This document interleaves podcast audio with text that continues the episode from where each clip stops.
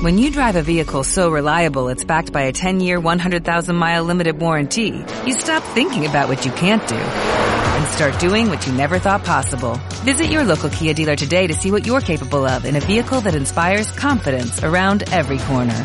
Kia, movement that inspires. Call 800-333-4KIA for details. Always drive safely. Limited inventory available. Warranties include 10-year 100,000 mile powertrain and 5-year 60,000 mile basic. Warranties are limited. See retailer for details. Bienvenidos a la casa del Señor y hoy vamos a compartir la palabra de Dios y he titulado la predicación de hoy El cobrador del frac. No sé quién sabe lo que es un cobrador del frac, pero eh, a, lo, mejor no te ha llegado, pero sí te ha llegado muchas llamadas, ¿no? Cuando alguien tiene una deuda uh, y empiezan a llamarte insistentemente. Eh, ahora vais a entender por qué eh, he titulado esta predicación del cobrador del frac.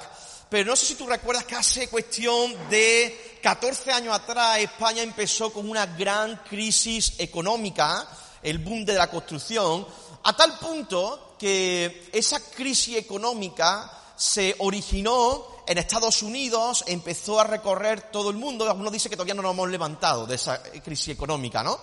Pero recordamos cómo el gobierno de España tuvo que dar a los bancos 58 mil millones de euros para poder rescatarlos.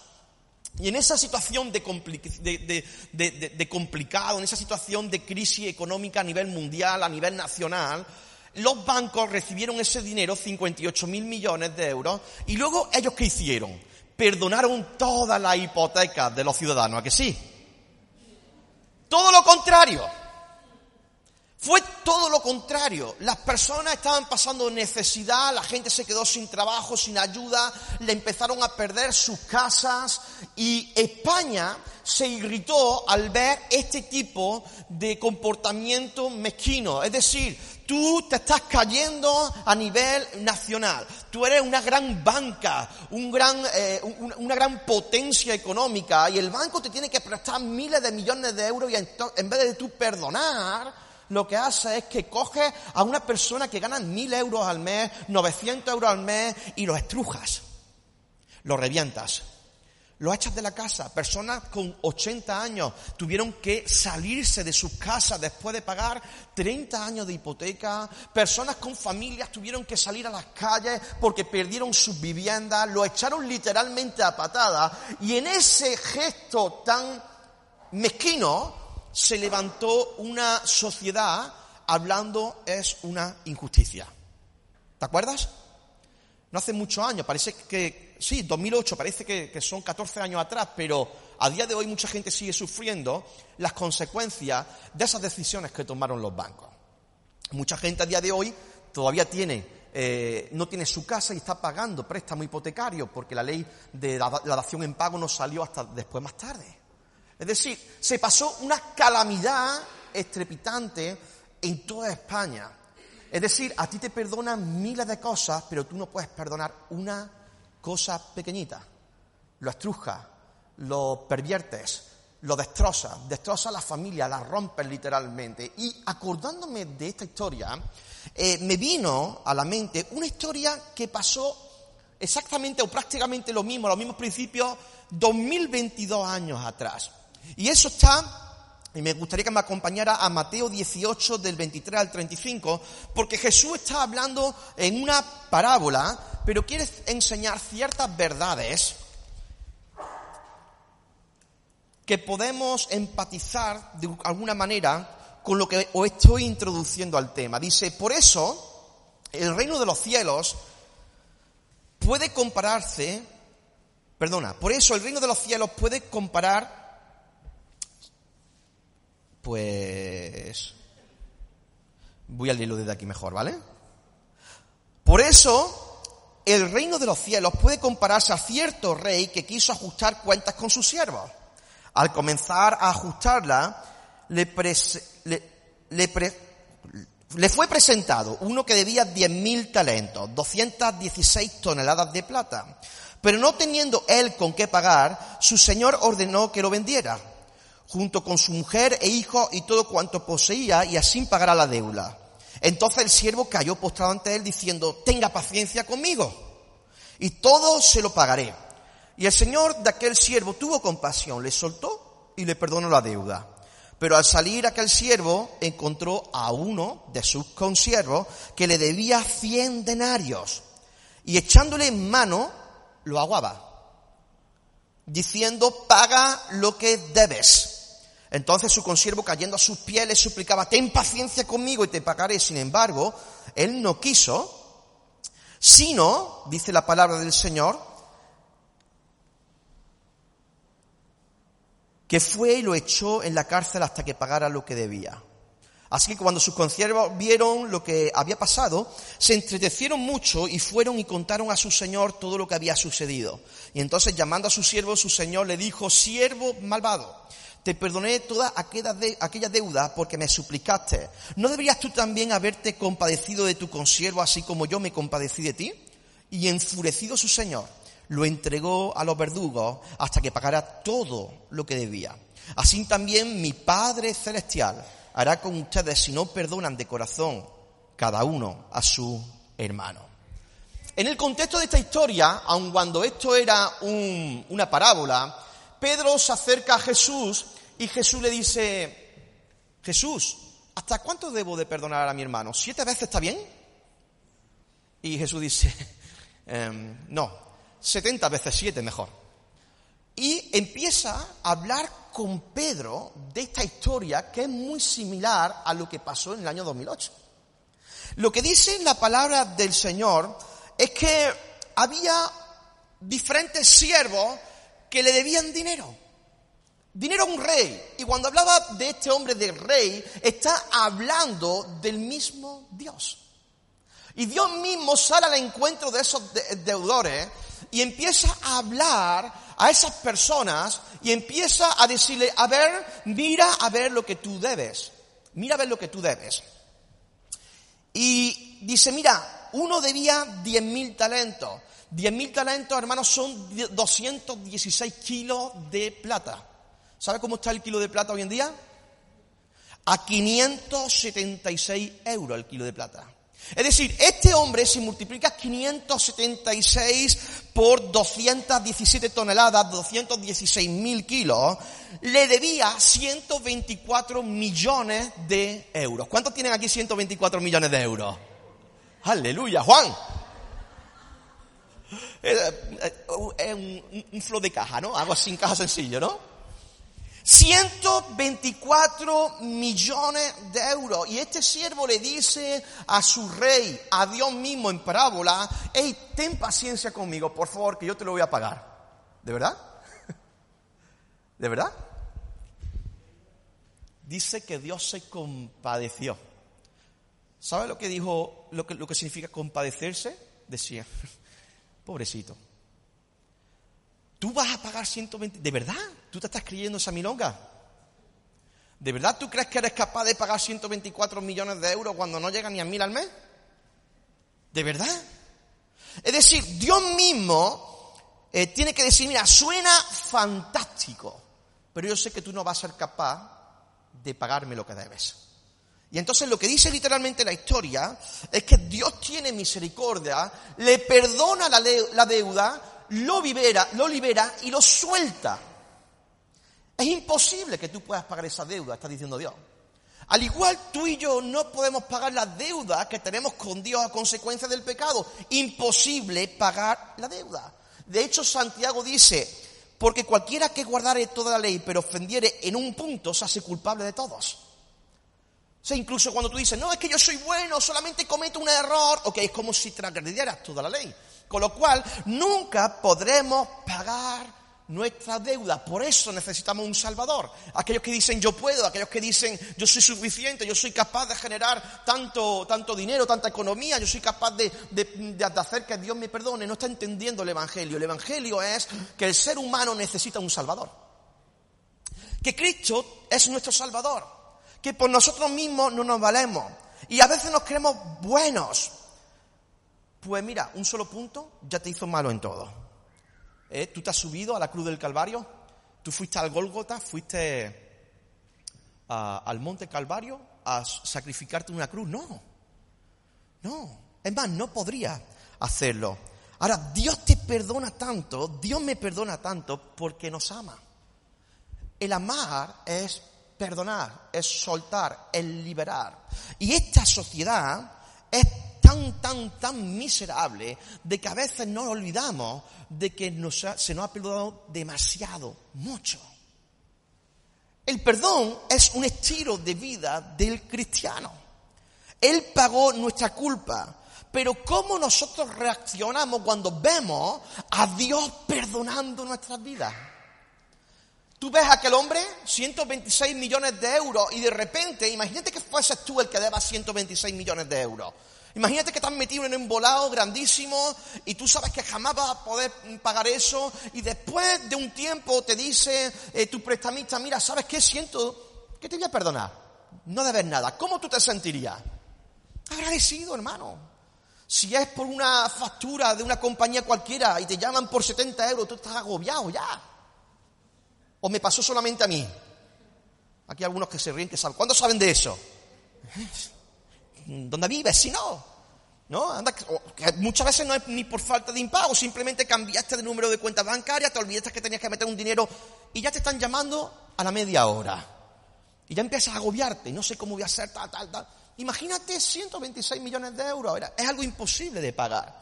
Sin embargo, Dios nos perdona todas esas cantidades de pecados que nosotros llevamos en nuestro corazón.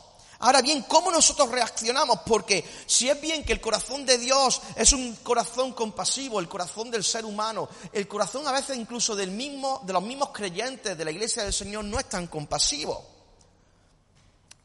Eres libre. Cristo te ha liberado de una gran deuda. Y ahora, cuando te liberas de una gran deuda, lo que tú haces es reclamar migajas a tu hermano, a tu consiervo, este hombre debía 100 denarios. ¿Sabes lo que son 100 denarios? Tres meses de trabajo. 3.000 euros. A ti te perdonan 126 millones de euros, pero tú no eres capaz de perdonar 3.000 euros. ¿Lo ves? El desagradecimiento en el ser humano. O sea, Dios te ha perdonado toda tu calamidad, todos tus desastres, desde que naciste hasta que te moriste. Te perdona, te limpia, te libera y tú no eres capaz de perdonar, amor, que un día te miró mal? ¿O a tu madre que un día se levantó con los cables cruzados y te dijo algo que no te gustó? ¿O a tu hijo que un día cometió un error pero se la tiene jurada? Tan crueles somos nosotros los seres humanos que no somos capaces de perdonar a las personas que nos ofenden. ¿Sabes por qué eso pasa? Porque realmente no estamos viendo lo que Dios ha hecho por nosotros. Cuando vemos lo que Dios hace por nosotros, esa respuesta es una respuesta de agradecimiento tan bonita de que tú no puedes dejar en el listado de morosos, tú no eres cobrador del frac de nadie. Pero hoy en día nosotros somos como el, cobrador del frac. Y esto es mucho más, más profundo, porque el cobrador del frac es una empresa de casa de morosos. Su arma más poderosa es avergonzar al otro hacer que todo el mundo sepa que tú debes. Por eso se visten como se visten. Para que cuando tú veas a alguien, tú digas, uy, ahí va a por alguien en concreto. O sea, su arma más poderosa no es molestarte. Su arma más poderosa es humillarte delante de la gente a tal punto que tú pagues como sea. Y este hombre dice, que toma uno de sus consiervos y dice, dame, págame los tres meses que me debes. Y literalmente cuando el hombre dice, por favor te lo ruego, no, permíteme que yo lo pague. Déjame tiempo para pagar. El mismo argumento que usa el primero, ahora lo está usando el segundo. Pero este hombre dice que lo agarra literalmente del cuello. Literalmente del cuello. Los amarrea a este hombre y lo manda a la prisión y le dice, hasta que no me pagues, no te libero. Tú puedes ver a esa familia ahora destrozada por tres meses, a un hijo que no puede ver a su padre, a una madre que no puede ver a su esposo. Tú no quieres el dinero, tú quieres venganza. Porque tú sabes que un hombre preso no genera dinero. Jamás te podrá pagar. Estamos hablando no de los presos de hoy en día, Estamos hablando de los presos de aquel entonces. Si tú mandas a alguien a la cárcel, tú sabes que él no va a generar. Tú sabes que él no va a poder tener dinero para pagarte porque no puede trabajar, porque está encerrado. Tú lo vas a condenar de por vida. Tú no quieres perdonar la deuda de lo que te deben. Tú lo que quieres es que sufra. Tú no quieres justicia. Tú lo que quieres es no perdonar. ¿Cómo va a pagar un hombre que está encerrado? ¿Qué estás haciendo tú con esa persona? Lo estás matando en vida. Lo estás acribillando. Lo estás asfixiando. Lo estás tomando literalmente, lo estás poniendo contra una esquina y lo estás avergonzando delante de todo el mundo. Estás diciendo, me la tienes que pagar, te la tengo jurada. Eh, de aquí no sales hasta que no me pagues. ¿Y cómo quieres que te pague? ¿Es justo que lo encierres? No, no es justo. No es justo que lo encierres. ¿Es justo que lo castigues por un desequilibrio que él tenga? No, no es justo. No es justo. Y más cuando a ti se te ha perdonado mucho más. Y a mí también. No es justo. Pero el problema de esto es que tu propio pecado te está sentenciando.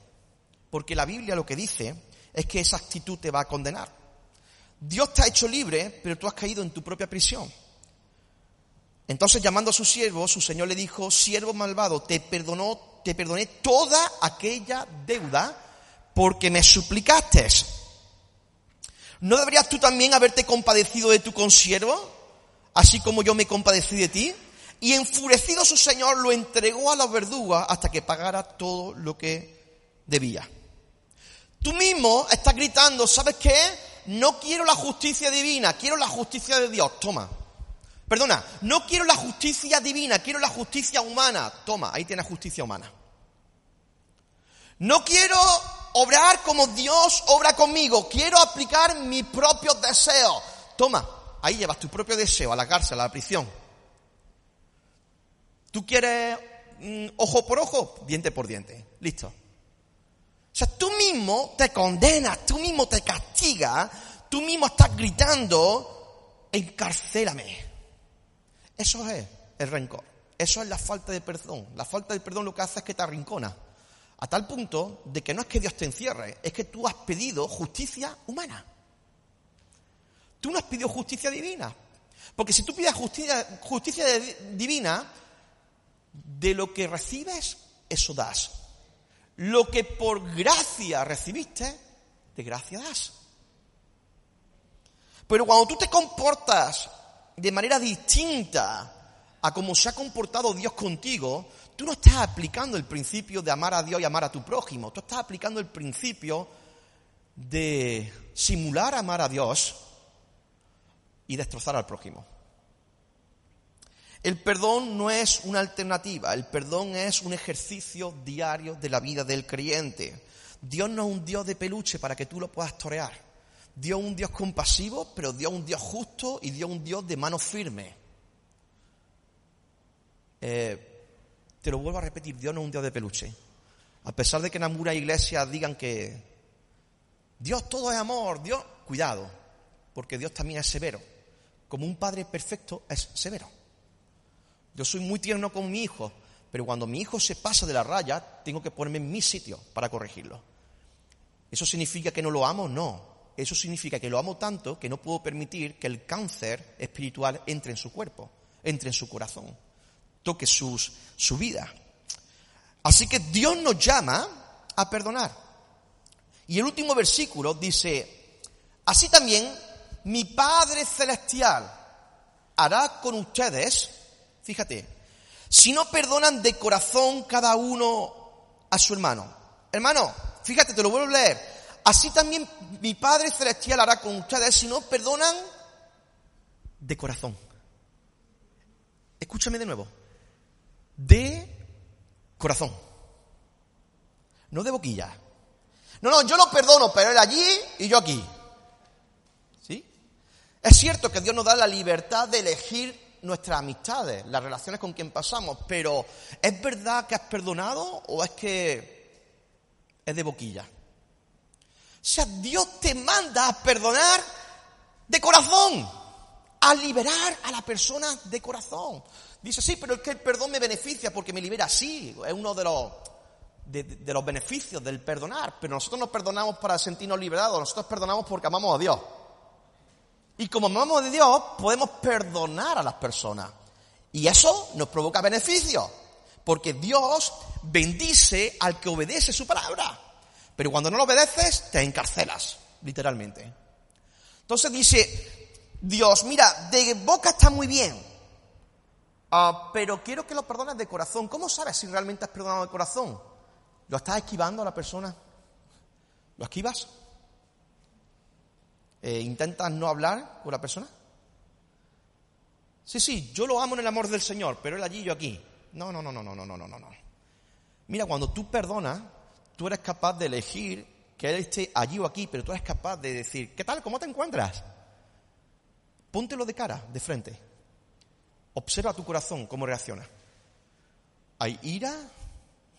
¿Hay coraje? ¿No estás perdonando? Tómate un café con él o con ella. Dile, Susi, eh, te voy a invitar a un café. A ver cómo reacciona, pero ¿sabes qué pasa? Eh, muchas veces somos tan cobardes que decimos de boca que estás perdonado, pero no estamos mintiendo nosotros, estamos intentando mentir a Dios. ¿Sabes cuál es tu final? Prisión, muerte espiritual, pecado, cáncer. Entonces, yo sé que es una palabra fuerte, una palabra fuerte, ah, pero no, a Dios no podemos engañarle. Incluso a las personas que están enfrente de ti no las puedes engañar. Y tú piensas que las estás engañando, pero se te ve a leguas. Se te ve. Ah, vamos a comer con Dios. No, no, no, no, no, no. Eh, no puedo. ¿Cuándo puedes? Uf, tengo la agenda hasta 2028 o complicada, ¿eh? Pero tiene algo en contra de Dios que va, es una bendición el Dioni. Bendito sea el Señor.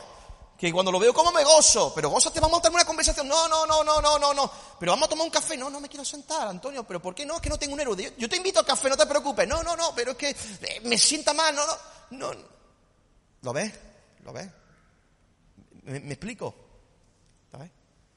Si no perdonas de corazón, estás condenado a pasar una vida en prisión espiritual. Yo sé que es difícil. Yo sé que amar a nuestro prójimo es complicado, como nos predicaba la semana pasada Javier Gómez. Pero ¿tú te has dado cuenta la cantidad de cosas que Dios te ha perdonado? No sé si eres consciente de la cantidad de cosas que Dios te sigue perdonando. ¿Quiénes somos nosotros para mirar a una persona por encima de nuestro hombro? ¿Quiénes somos nosotros para condenar a las personas? ¿Quiénes somos nosotros para pegarle con la espada aquí en el cuello como si fuese un toro y reventarlo? No somos nadie. No somos nadie. Pero el orgullo, hermano, idolatría, el corazón, lo que hizo Satanás. Yo miré hacia el cielo y quise ser como Dios. Quise ser el poderoso. Eso es orgullo. Yo soy superior a ti. ¿Sabes qué? Me la vas a pagar. Y eso es un síntoma no de fortaleza, es un síntoma de debilidad. Un síntoma de perdedor. Es un síntoma de estar arrastrado porque no has entendido el Evangelio. Amarás al Señor con todo tu corazón, alma, mente y fuerza y amarás a tu prójimo como a ti mismo. En eso se resume todo el Evangelio. Si amas a Dios, amas a tu hermano. Si amas a Dios, ama incluso a aquel que no es tu hermano. Si amas a Dios, entiende que Dios es perfecto, pero que yo ni no. Si amas a Dios, entiende de que Dios está sentado en su trono, pero yo como pastor todavía me sigo enfangando del pecado porque soy pecador y nací en pecado. Entonces, ¿qué se trata? Se trata, hermano, de que no somos cobradores del frac. Somos los que ayudamos. ¿Tiene una deuda? Yo voy a ayudar a pagártela. ¿Tiene una deuda conmigo? Vamos a intentar solucionar esto.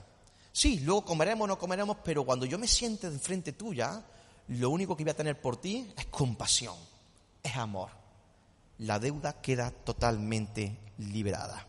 Así que, para esto, para lograr esto, necesitas no mirarte a ti, sino mirar a Dios. Uno es capaz de perdonar cuando uno mira a Dios. Cuando uno mira a Dios, cuando tus ojos se centran en el dador de la vida, cuando tus ojos se centran, claro, perdonar tampoco es permitir que te golpeen toda la vida, no. Entiéndeme, no soy un saco de boxeo. Te perdono, te libero, me tomo un café contigo, pero si sigues la misma, ah, no voy a abrir mi corazón para ti. ¿Me entiendes? Me puedo sentar de nuevo contigo a tomarme un café, pero no voy a dejar que me golpees. Eso es también amarte a ti. Amarás a Dios con todo tu corazón, fuerza, alma, mente, y a tu prójimo como a ti mismo. Amarte a ti es no permitir que te golpeen. Yo te perdono, te amo, me siento a tomar un café contigo. Cuando te veo no despiertas ningún tipo de emoción negativa sobre mí. Sé que he perdonado, pero ahora Dios también me da la libertad de elegir con quién paso mi vida, con quién paseo por la calle. Pero como cuando te veo, no te esquivo. Cuando vienes a acercarte a ti, a mí, no te esquivo de frente, sin temor, porque en ti solamente hay amor. Amén. Así que, ¿qué te parece si oramos para que Dios nos ayude a perdonar